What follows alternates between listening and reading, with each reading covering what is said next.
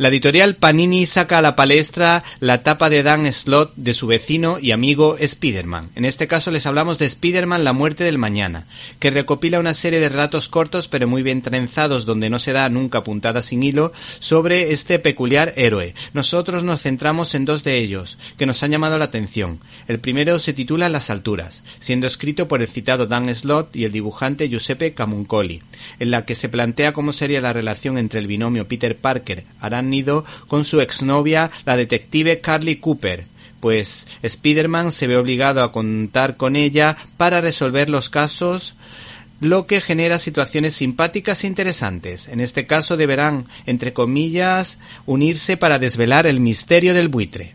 Por otra parte, la otra historieta, de dos episodios, como la anterior, se titula Yo maté al mañana, creada por Dan Slott y Humberto Ramos. ¿Te está gustando este episodio? Hazte fan desde el botón Apoyar del podcast de Nivos. Elige tu aportación y podrás escuchar este y el resto de sus episodios extra. Además, ayudarás a su productor a seguir creando contenido con la misma pasión y dedicación.